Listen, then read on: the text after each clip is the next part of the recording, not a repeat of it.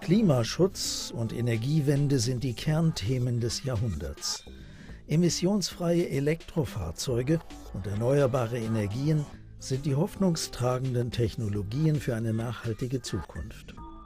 Dafür braucht es leistungsstarke Stromspeicher. Die neue Schlüsseltechnologie heißt Batterien, ob mobil oder stationär.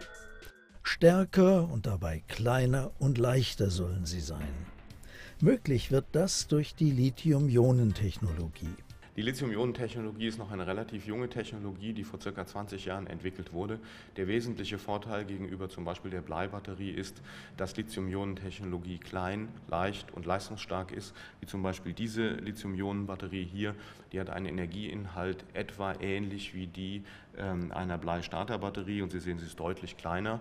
Ähm, wir gehen davon aus, dass sich diese Technologie noch massiv weiterentwickeln wird. Die Energiedichten werden steigen und wir glauben, dass das dann schon die Zukunft Zukunft sein wird von elektrischen Energiespeichern.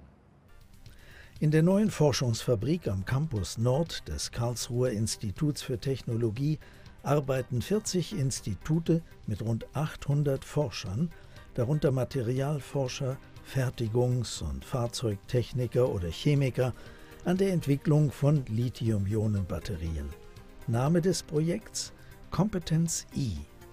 Also die Herausforderungen an neue Batteriesysteme sind im Wesentlichen, ähm, sie müssen sicher sein, sie müssen qualitativ sehr hochwertig sein und natürlich müssen sie kostengünstig sein. Sicherheit ist gar nicht verhandelbar, es darf unter keinen Bedingungen Gefahr von diesen Batterien ausgehen. Äh, bei der Qualität muss man differenzieren zwischen äh, Batterien für die Automobilindustrie und solchen, die eher für stationäre Anwendungen geeignet sind, das heißt also Speichern von Strom, zum Beispiel aus Photovoltaik oder Windenergie. Ähm, und bei den Kosten ähm, ist selbstverständlich, dass für den Endkunden das das System am Ende auch rentabel sein muss. In der Forschungsfabrik werden völlig neue Produktions- und Integrationsverfahren für Lithium-Ionen-Zellen entwickelt und erprobt. Für die Herstellung von Lithium-Ionen-Batterien ist eine Vielzahl von Prozessschritten erforderlich. Hier sehen Sie einige davon. Das beginnt mit dem Aktivmaterial. Hier sehen Sie ein Beispiel aus dem Institut für Nanotechnologie, ein Material, mit dem man die doppelte Energie speichern kann im Vergleich zu heutigen Materialien. Bei Elektrofahrzeugen würde das bedeuten, dass man doppelt so weit fahren kann. Dieses Material wird dann mit Additiven zu einer Paste verarbeitet und die Herstellung dieser Paste ist für sich genommen ebenfalls schon ein wissenschaftliches Forschungsgebiet das wir gemeinsam mit dem Institut für mechanische Verfahrenstechnik bearbeiten. Hier unten sehen Sie zum Beispiel ein neuartiges Aggregat, ein Mischaggregat, mit dem Pasten in besonders hoher Qualität hergestellt werden können. Weitere wissenschaftliche Herausforderungen ergeben sich, wenn diese Paste nun auf eine Metallfolie beschichtet werden soll. Da spielen Fragen der Rheologie, der defektfreien Beschichtung von kilometerlangen Metallfolien eine Rolle. Diese Fragen bearbeiten wir gemeinsam mit dem Institut für thermische Verfahrenstechnik. Äh, dieses Institut kann zum Beispiel solche neuartigen Beschichtungs- und Trocknungsgeräte entwickeln und gemeinsam mit deutschen Firmen vermarkten, mit denen man sehr schnell und kostengünstig solche Elektroden erzeugen kann. Jede Lithium-Ionen-Batterie braucht eine ausgefeilte Elektronik, die den Betrieb dieser Batterie überwacht. Gemeinsam mit dem Institut für Prozessdatenverarbeitung und Elektronik entwickeln wir solche Platinen, mit denen besonders leistungsfähige Lithium-Ionen-Batterien hergestellt und betrieben werden können. Am Schluss kommt dann alles zusammen. Neuartige Lithium-Ionen-Zellen mit intelligenter Elektronik und besonders ausgefeilten Modulgehäusen, die wir gemeinsam mit dem Institut für Produktentwicklung entwickeln. Die große Herausforderung bei der Herstellung der Folien für die Akkumulatoren liegt darin, dass alle Prozesse, die verfahrenstechnischen Prozesse und die mechanischen Prozesse genau aufeinander abgestimmt sein müssen. Die Eigenschaften des Akkumulators werden nicht nur durch das Material definiert, sondern auch durch die Verarbeitungseigenschaften.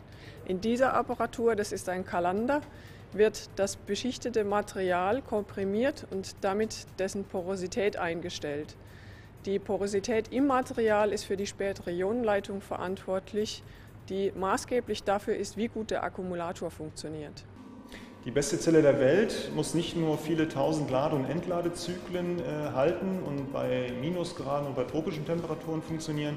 Die beste Zelle der Welt muss sich auch einfach fertigen lassen mit äh, Rohstoffen, die verfügbar sind, äh, die leicht am Markt äh, gekauft werden können. Ähm, alles andere ist für eine günstige und langhaltende Technologie äh, nicht sinnhaft. Wir werden hier in unserer Forschungsfabrik neue Elektrodenmaterialien, neue Elektrolyte in großformatigen Zellen bauen und weiterentwickeln und damit den Schritt vom Labor Richtung industrielle Anwendung äh, qualifizieren. Das Ziel der Forschungsfabrik?